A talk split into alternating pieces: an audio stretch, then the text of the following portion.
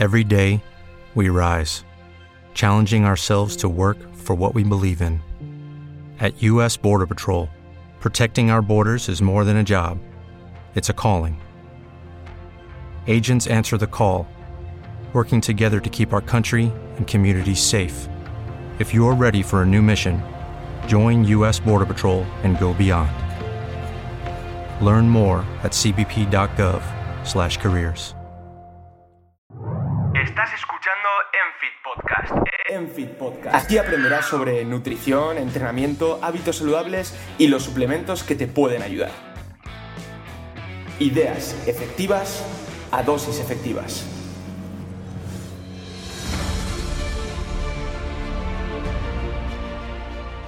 ¿Qué pasa equipo? Bienvenidos un día más al podcast de Enfit Nutrition. Hoy no vamos a tener ninguna entrevista ni vamos a charlar con nadie. Hoy voy a estar yo aquí. Va a ser como un monólogo, donde os voy a hablar de entrenamiento basado en la evidencia, diferentes corrientes de entrenamiento, culturismo natural, todo relacionado con la hipertrofia y las ganancias de masa muscular. Creo que este episodio es importante sobre todo para contextualizar muchas cosas, porque estoy seguro que muchos oyentes pues eh, seguís a varias cuentas, bien sea en Instagram, en YouTube o lo que sea, y os llega muchísima información y muchas veces esta información puede incluso parecer contradictoria. Entonces creo importante aclarar varios puntos en relación a estos temas para que más adelante en diferentes mesas redondas, entrevistas o temas que vayamos a tocar tengamos estos conceptos claros. Una vez estos conceptos estén claros, estoy seguro de que todavía va a ser mucho más fácil entender diferentes temas que se puedan ir tratando. Así que vamos a empezar por el principio, el entrenamiento basado en la evidencia. ¿Qué es el entrenamiento basado en la evidencia? Porque estos últimos años es como que esta corriente de la evidencia científica ha cogido mucha fuerza dentro de la comunidad del fitness y eh, se ve a mucha gente que, que habla en nombre de la ciencia, ¿no? Como estos estudios, la ciencia dice que es mejor hacer esto respecto a esto otro es importante aclarar que la ciencia no dice nada. Eh, al final nosotros eh, tenemos un compendio de estudios que se van publicando sobre temas específicos y eh, con los resultados de estos estudios nosotros podemos tener unas guías de, en este caso de entrenamiento que nos permiten saber a una población específica qué le puede ir mejor de media. ¿Por qué digo que le puede ir mejor de media a una población específica? Al final, cuando se hacen los estudios, se están comparando medias de diferentes grupos y estos grupos, o los sujetos de estos grupos, representan a una muestra de una población, o sea, es una muestra de una población específica. Entonces, cuando vamos a un estudio y vamos a la parte de metodología, y miramos a los sujetos, nosotros podemos ver que los sujetos eh, son hombres de entre 18 y 35 años, tenemos una media de edad con su desviación estándar, que tienen una experiencia de media tres años de entrenamiento, miramos también aquí, esto es una media con una desviación estándar y con, unos con, unos, unas características específicas. Lo que quiere decir que cuando se hace este estudio y sacamos ciertos resultados, estos resultados se pueden extrapolar a una población, a esta población específica de hombres entre 18 y 35 años con cierta experiencia de entrenamiento y no los podemos extrapolar a absolutamente toda la población. O sea, da igual a quién, ¿no? Entonces, esto es algo importante. Y como decíamos, aquí se están comparando medias. ¿Qué quiere decir? Que a, a la mayoría de personas de esta población específica les puede ir bien este método de entrenamiento o el método de entrenamiento que se haya estudiado o lo que sea, pero esto no quiere decir que a un sujeto específico, a una persona individual y específica, le tenga que ir necesariamente mejor este método de entrenamiento, este suplemento o lo que se haya comparado, ¿vale? Pero claro, al final nosotros no podemos decir de forma general qué es lo que mejor le va a un sujeto específico. Nosotros tenemos los resultados de los diferentes estudios que nos van dando guías, o sea, son como un pequeño camino que se puede dibujar respecto, si hablamos del entrenamiento, respecto al entrenamiento, Y con este camino que está dibujado, nosotros, la mayoría de personas sabemos que, van a, que, siguiendo este camino van a conseguir unos resultados específicos, unos resultados óptimos, si hablamos de las ganancias de masa muscular, pero como entrenadores o preparadores, después tenemos que atender a las características individuales para que de este camino ir cogiendo pequeñas ramas que vayan saliendo para poder llegar a estos objetivos finales. Entonces, el entrenamiento basado en la evidencia es aquel entrenamiento que tiene en cuenta los resultados de los estudios que se han ido publicando para realizar estas pautas de entrenamiento, lo mismo con la nutrición y todo, pero que también tiene en cuenta la experiencia del preparador con diferentes atletas, incluso la experiencia del sujeto a lo largo del tiempo después de realizar un entrenamiento. No es que se publique un estudio que diga que hacer 15 series es mejor que hacer 10 y decir que la ciencia dice que hay que hacer 15 series, sino que nosotros cuando hemos recogido todos los estudios que miden el volumen de entrenamiento, por ejemplo, que es lo que estamos hablando ahora, y nos dicen que en sujetos entrenados con un mínimo de uno o dos años de entrenamiento, em, es, hay una dosis respuesta en el volumen y las ganancias de masa muscular hasta cierto punto y que entre 12 y 20 series por grupo muscular a la semana em, se obtienen las mayores ganancias, ahí está el sweet spot, ¿no? donde podríamos conseguir estas ganancias óptimas y que a partir de, esta, de estas 20 series no se consiguen más ganancias pudiéndose generar más fatiga. Entonces, Teniendo esto en cuenta de este punto y que la mayoría de estudios indican que parece ser que eh, entre estas 12 y 20 series tenemos estas ganancias óptimas, nosotros como guía ya sabemos que aquí en este rango, en esta población específica, podemos conseguir las mayores ganancias entre estas 12 y 20, pero como entrenadores vamos a ir probando diferentes rangos de volumen de entrenamiento para ir viendo a cada sujeto qué es lo que mejor le va. ¿Vale? Esto es el entrenamiento basado en la evidencia. Eh, y, esto es lo que tenemos que tener en cuenta. Tenemos que hacer después un seguimiento. No es hacer el mismo entrenamiento que pone en este estudio a este sujeto porque es lo que mejor le va a ir. Al final, el conocimiento científico, el conocimiento que obtenemos a partir del método científico, eh, es un conocimiento que se basa en un proceso minucioso donde se intentan controlar la mayoría de variables y se compara una variable teniendo el resto controladas. Lo que quiere decir que estamos intentando disminuir el error que venga de otras tantas variables. Cuando hablamos de la experiencia de un sujeto o de un entrenador, es muy complicado aislar el resto de variables. Es por ello que con el método científico nosotros podemos ver de una forma más fiable los resultados de, de la aplicación de un método de entrenamiento o de la aplicación de una variable de entrenamiento específica. Entonces, el entrenamiento basado en la evidencia no es más que esto, no es más que tener una guía, no es más que conocer los estudios que se han publicado respecto a un tema específico y una vez conozcamos todos los estudios que se han publicado o los estudios que se han publicado esta última década, estos últimos años, los avances que ha habido respecto a un tema específico, poder aplicar a los diferentes sujetos, a los diferentes atletas, ¿vale? Entonces, esto yo creo que ha quedado bastante claro y, creo entonces que, podemos saber lo que es el entrenamiento basado en la evidencia. El entrenamiento basado en la evidencia también es que un entrenador lleve 20 años preparando a cientos de sujetos y que saque datos de estos cientos de sujetos que ha preparado y de estos datos que saque una tendencia. Esto también es entrenamiento basado en la evidencia. De hecho, muchas veces lo que suele pasar es que cuando vemos, los investigadores, ¿no? Me puedo incluir aquí, estoy haciendo la tesis doctoral, entonces me incluyo, aunque no sea un investigador experimentado ni mucho menos, pero cuando los investigadores vemos que en la práctica parece ser que algo funciona, lo que se hace es llevarlo al estudio es coger un grupo de sujetos y, comparar y ver si esto que nosotros en la práctica creemos que funciona, realmente funciona aislando el resto de variables. O sea, aislando esta variable y, monitorizando el resto de variables que, queden, eh, que queden controladas y que no estén al azar. Entonces aquí podemos ver si funciona, si no funciona. Si funciona, intentamos ver después por qué ha funcionado, cuáles son los mecanismos de que haya funcionado esto. los mecanismos fisiológicos, lo que sea. O incluso podemos tener un background fisiológico que nos diga que este método podría funcionar por esto o por esto otro. Una vez sabemos que esto funciona, ya nos ponemos a mirar y podemos a nos ponemos a descartar eh, por qué métodos no puede funcionar o por qué mecanismos no puede funcionar y por qué mecanismos sí que puede funcionar. Y entonces vamos hilando más fino todavía.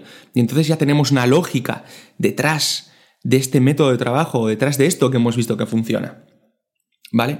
Esto yo creo que es, importante tener en cuenta.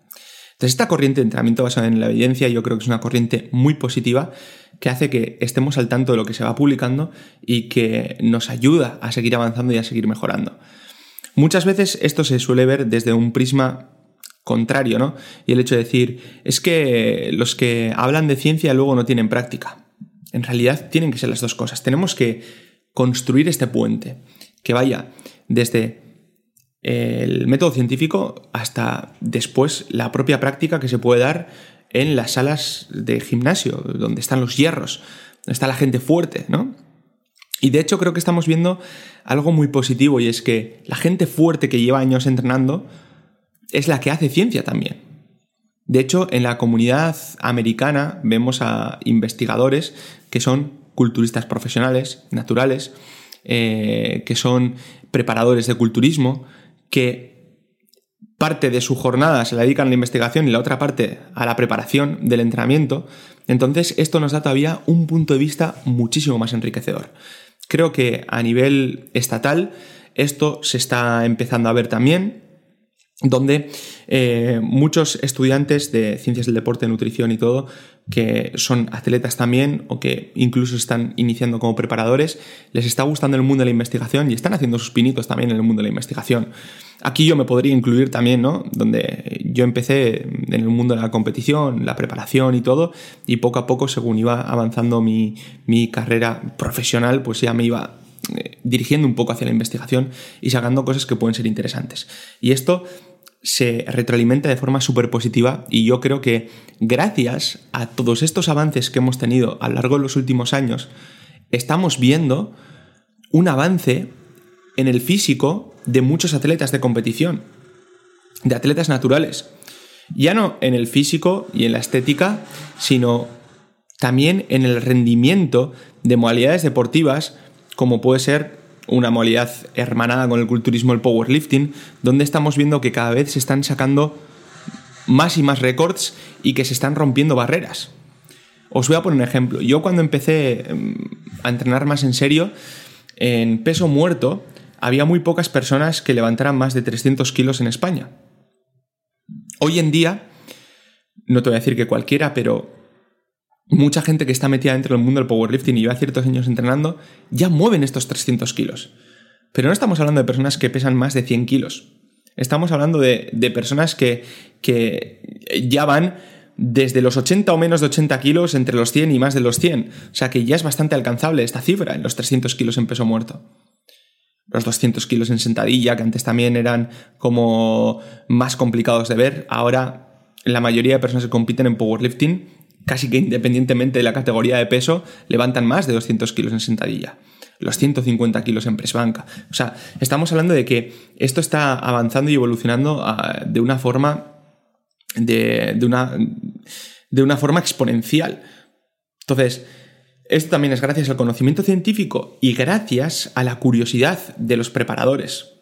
Gracias a la lectura, gracias a este tipo de herramientas como son los podcasts, los vídeos de YouTube, la globalización incluso, el hecho de, estar más en contacto con gente de Estados Unidos, que como sabemos eh, también llevan años por delante de nosotros en, todo, este, eh, en todo este mundo ¿no? del culturismo, el powerlifting, la ciencia aplicada al culturismo, al powerlifting. Entonces, lejos de ser algo negativo, como muchas veces se, se intenta ver, el entrenamiento basado en la evidencia yo creo que es algo que ha sido y está siendo muy positivo para el avance de nuestro deporte.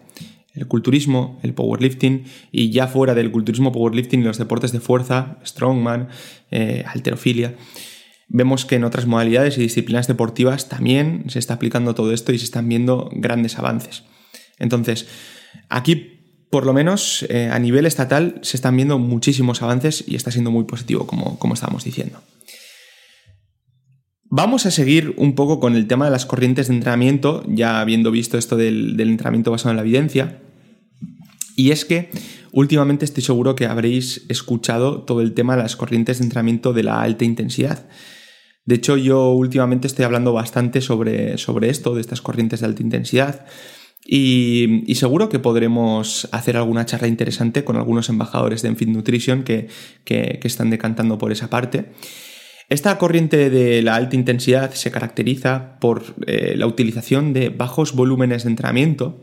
Cuando hablamos de bajos volúmenes de entrenamiento, nos estamos refiriendo sobre todo a hacer pocas series y cada una de estas series hacerlas con una muy alta intensidad, estando cerca de muy muy cerca de este fallo muscular o incluso llegando a este fallo muscular y yendo más allá, utilizando técnicas de alta intensidad, como pueden ser las rest pause, las famosas y conocidas eh, últimamente muy puestas de moda las Widowmakers, las drop sets, las drop sets que, bueno, ahora iré explicando estas, ¿no? Pero bueno, son técnicas de entrenamiento de muy alta intensidad que se caracterizan sobre todo por, por eso mismo, ¿no? Por llegar al fallo e ir más allá dentro del fallo y el bajo volumen de entrenamiento, las pocas series. Hace unos dos años, 2018-2019, em, se fueron publicando varios trabajos sobre la dosis respuesta en el volumen de entrenamiento y hubo una corriente bastante fuerte que abogaba por hacer bastantes series y cuantas más series hiciéramos, los resultados podrían ser mejores. Ahora es como que hay una corriente inversa, ¿no? Y ya no a nivel de evidencia científica, porque de hecho no tenemos ningún trabajo que nos diga que eh, a menos series mejor. De hecho, hay un trabajo que es el de AV y colaboradores, que es bastante reciente, que es eh, de los pocos que nos dice que eh, independientemente del número de series que se haga, que comparaban en entrenamiento de pierna en varios grupos de 12 series versus 16 y 21, creo recordar, o cerca de 20. Eh, ahora mismo no estoy seguro, pero bueno, se veía, ¿no? Las 12 creo que era el grupo que menos series hacía, luego 16 y 20 y tal, y se veía que no había diferencias significativas entre los grupos en, el grosor muscular, en, en, ninguna de las mediciones que se hacían dentro del cuádriceps. Lo que aquí esto nos venía a decir este trabajo es que no por hacer más series se gana más masa muscular, ni por hacer menos ganas más, sino que metiéndote, trabajando en este rango del que se habla, las ganancias son muy similares, independientemente del volumen de entrenamiento que se haga. Entonces aquí podríamos ver cómo quizá si se llegaran a hacer menos, pues las ganancias serán menores y ya llegados a cierto punto, pues no se van a ganar más, más, no se va a ganar más masa muscular, ¿no? Por más series que se haga. Esta es la lectura que se puede sacar de este estudio. Claro que si cogemos toda la evidencia, vemos como algunos estudios sí que ven estados de respuesta. Pues esta corriente de alta intensidad lo que nos dice es lo contrario, que cuanta más series hagamos, las vamos a hacer menos intensas, por lo tanto es menos positivo y vamos a acumular mucho volumen de entrenamiento basura, como le llaman, ¿no? Y por tanto es mejor que nos quedemos en poco volumen de entrenamiento, que sea muy intenso y así vamos a acumular series de calidad. Lo que últimamente habréis escuchado como calidad antes que cantidad esta calidad, pues bueno, hacer una ejecución técnica correcta, una buena selección de ejercicios y llevar cada una de las series al fallo muscular y por lo tanto no vas a necesitar hacer 15 series porque te puedes caer con 10 o con menos y que estas sean de calidad. Y esta corriente es como que se ha popularizado muchísimo estos últimos años y vemos que cada vez en redes sociales podemos ver a la gente calidad antes cantidad y este tipo de cosas. Esto tiene algo muy positivo y es que la gente se centra mucho en la calidad, lo que es en la ejecución, en el movimiento, en llevar el estímulo donde queremos llevarlo y en realizar las series con grados de esfuerzo altos. Esto se basa en la premisa de que al final si nosotros queremos un estímulo efectivo, tenemos que llevar la serie cerca del fallo porque es la forma en la que podemos conseguir que haya un reclutamiento de todas las unidades motoras y una fatiga de las mismas, lo que nos va a llevar a una tensión mecánica alta. Que la tensión mecánica no quiere decir que se utilicen cargas altas, la tensión mecánica se refiere a la fuerza que genera, la tensión que se genera en cada una de las fibras musculares. Y esto lo podemos conseguir, ¿cómo? Reclutando todas y fatigándolas, porque así nos estamos asegurando de que han generado mucha tensión y se han fatigado y por lo tanto ya no pueden producir más fuerza. Entonces, esto lo. Si llevamos una serie al fallo muscular, lo conseguimos. Lo que pasa es que aquí yo creo que ha habido una mala interpretación de todo esto, y es que directamente hay que llegar al fallo muscular. ¿Por qué? Porque se subestima la intensidad y porque tenemos que dar al fallo muscular para asegurarnos de que la intensidad es muy alta. Cuando en realidad, por lo que tenemos, por lo que hemos visto en la literatura y, lo que yo he podido ver como preparador en la práctica, estando muy cerca del fallo, pero sin llegar al fallo, lo que es dejándonos dos o tres repeticiones en recámara, se puede conseguir este mismo estímulo efectivo, independientemente del rango de repeticiones que utilicemos, asegurándonos de verdad que estamos cerca de este fallo muscular. Entonces, no necesariamente tenemos, que llegar al fallo o más allá del fallo. De hecho, hay eh, una relación eh, entre el fallo y el estímulo, o sea que vamos a conseguir un mayor estímulo acercándonos más al fallo muscular, pero es que también hay una relación entre el fallo y la fatiga. De hecho, el estímulo es bastante lineal dentro de, de, o sea, eh, la relación es bastante lineal dentro del estímulo y el fallo, pero es que tenemos una relación exponencial dentro del fallo y la fatiga quedándonos cerca del fallo, la fatiga es bastante alta, pero si llegamos al fallo, vamos más allá, la fatiga se dispara. Vale, os he dejado aquí unos segundos para que, para que asimiléis toda la chapa que os estoy metiendo en un momento. Entonces esto nos puede llevar a, deducir que siempre más no es mejor. No es más, más no es mejor de cara al volumen de entrenamiento y las ganancias de masa muscular, pero tampoco más no es mejor de cara al fallo y las ganancias de masa muscular. Entonces, Aquí, si nos quedamos muy cerca del fallo en la mayoría de ejercicios y en la mayoría de series, pero sin llegar al fallo muscular, podríamos sacar algo muy positivo y es que es un estímulo alto con una fatiga también alta, pero no tan alta como si la lleváramos al fallo muscular. Dependiendo de los ejercicios que hagamos, podemos realizar ejercicios multiarticulares que de por sí sean demandantes porque ya eh, reclutan una gran cantidad de grupos musculares en, este, en estos ejercicios. Podemos ver ejercicios como peso muerto, variantes del mismo, sentadilla, variantes de la misma.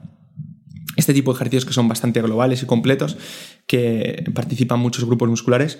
Si damos estos ejercicios al fallo muscular de forma muy frecuente, al final generaremos unos niveles de fatiga muy altos. Y lo que a nosotros nos interesa, eh, sabemos que hay una relación también estrecha entre el estímulo y la fatiga, en el sentido de que para conseguir un gran estímulo se va a producir una fatiga bastante alta. Pero también podemos jugar para intentar producir este máximo estímulo con una menor fatiga. O que dentro de la sesión de entrenamiento nosotros somos capaces de tolerar unos niveles de fatiga determinados, pero dentro de estos niveles de fatiga que somos capaces de tolerar, ¿por qué no intentamos sacar el máximo estímulo posible?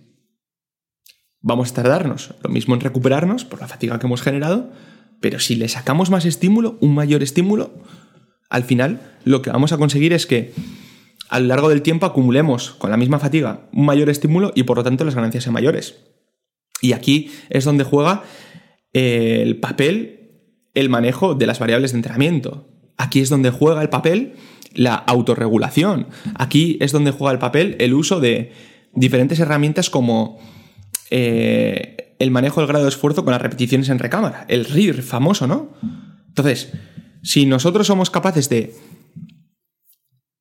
saber en qué ejercicios es más interesante llegar con más o menos frecuencia al fallo muscular, si somos capaces de ver que muchas veces es mejor aumentar el número de series y quedarnos un pelín más lejos del fallo muscular que reducir el número de series y llegar al fallo, porque en su totalidad podemos conseguir un mayor estímulo con una misma fatiga, si somos capaces de ver eso, al final eh, nos daremos cuenta que no es cuestión de decir menos volumen y más intensidad es mejor, o más volumen y menos intensidad es mejor. No, aquí lo que tenemos que ver es que mejor es mejor, directamente.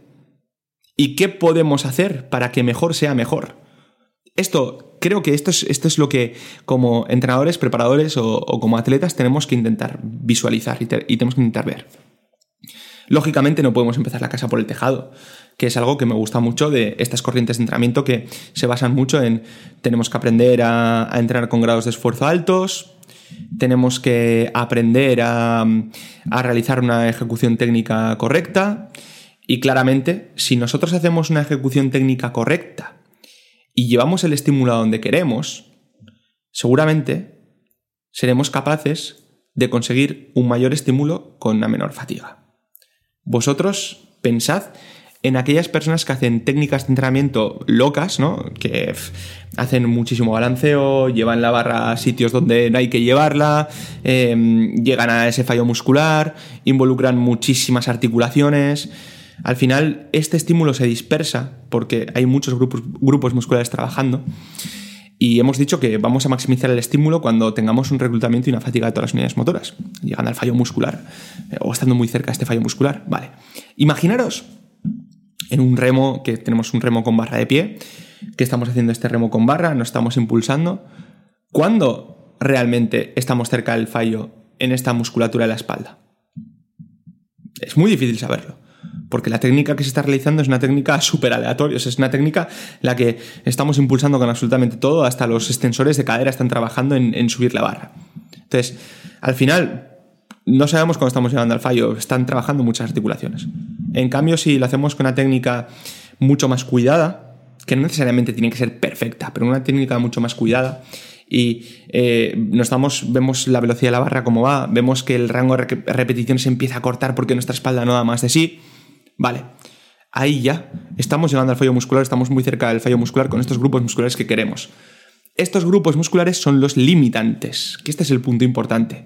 ¿Qué grupo muscular es el limitante eh, cuando estamos haciendo un, un ejercicio específico? ¿Cuáles son los limitantes? En una extensión de tríceps, ¿el limitante principal es el tríceps? ¿Son nuestros extensores de codo?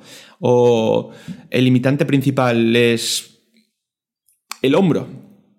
Podría serlo. Entonces, ¿qué grupo muscular queremos trabajar y queremos estimular? ¿Cuál es el limitante principal? Entonces, volviendo otra vez, que voy un poco por las ramas. Estas corrientes de entrenamiento se centran mucho en este punto y este punto me parece súper interesante porque así empezamos la casa por las bases, por los cimientos. Empezamos a hacer una selección de ejercicios correcta.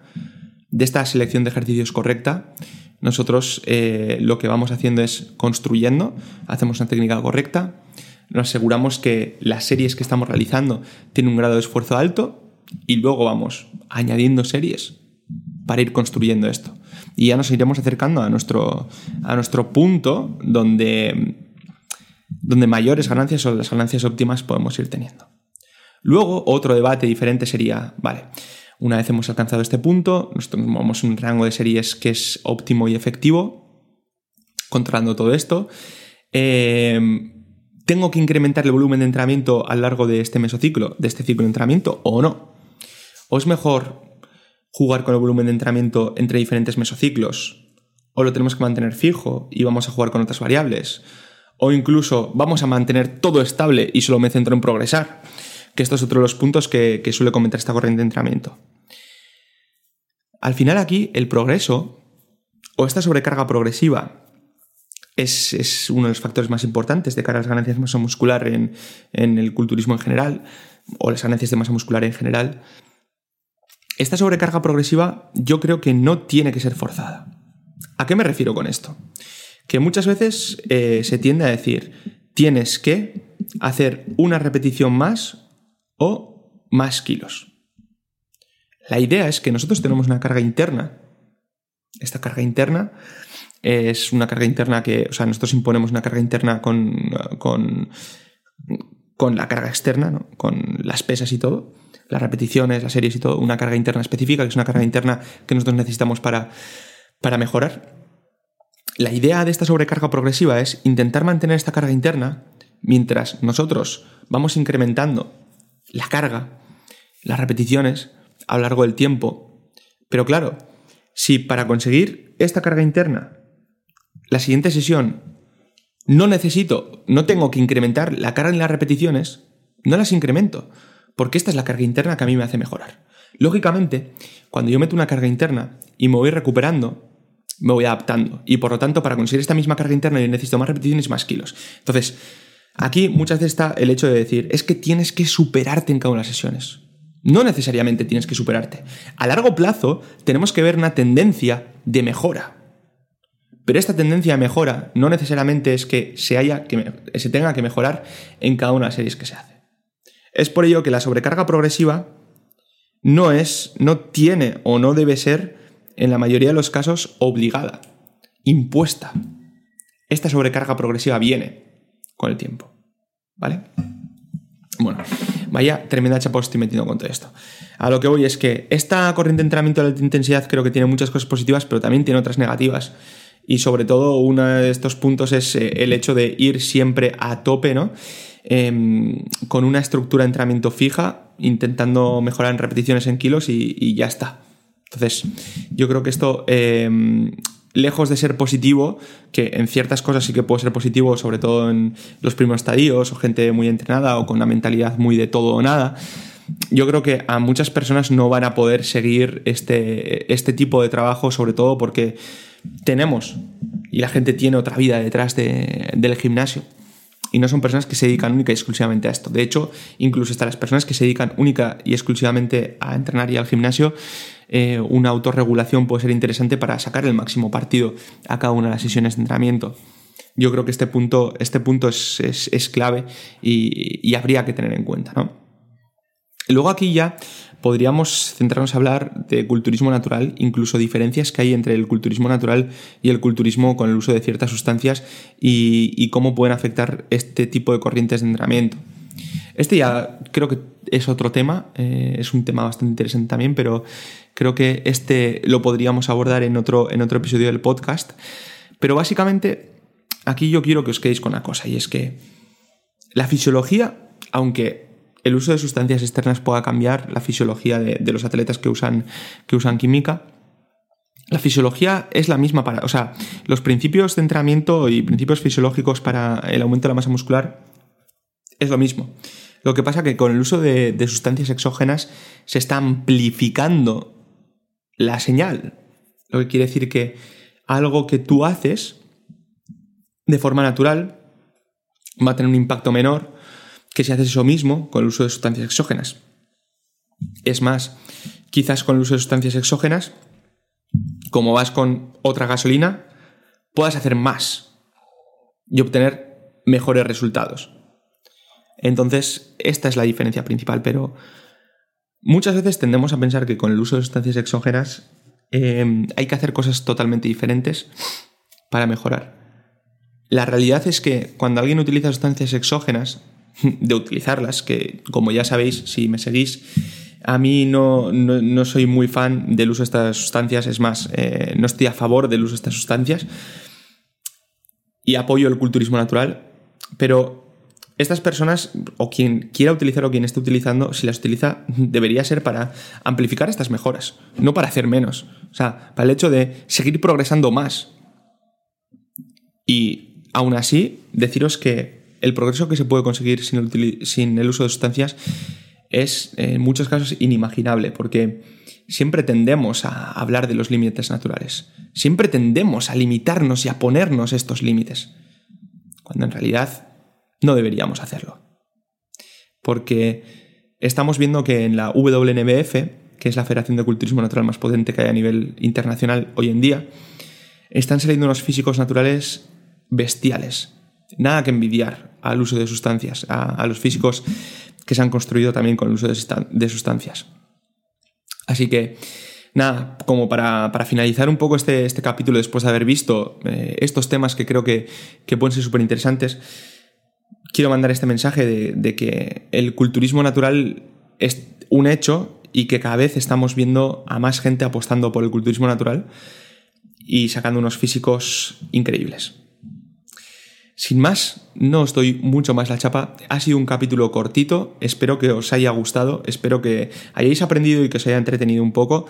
Eh, la parte del entrenamiento basado en la evidencia se pueden ir recogiendo preguntas y se puede ir, desarrollando más. Y dentro de la parte de las diferentes corrientes de entrenamiento también. De hecho, dentro del equipo de Enfit Nutrition tenemos embajadores, como he comentado antes, que, que son eh, seguidores de estas corrientes de entrenamiento de la alta intensidad. Muchísimas gracias por estar aquí. Eh, se agradece mucho que deis apoyo a este podcast para que llegue a más gente y que entre todos podamos crear algo muy chulo. Un fuerte abrazo y como siempre decimos, no brain, no gain.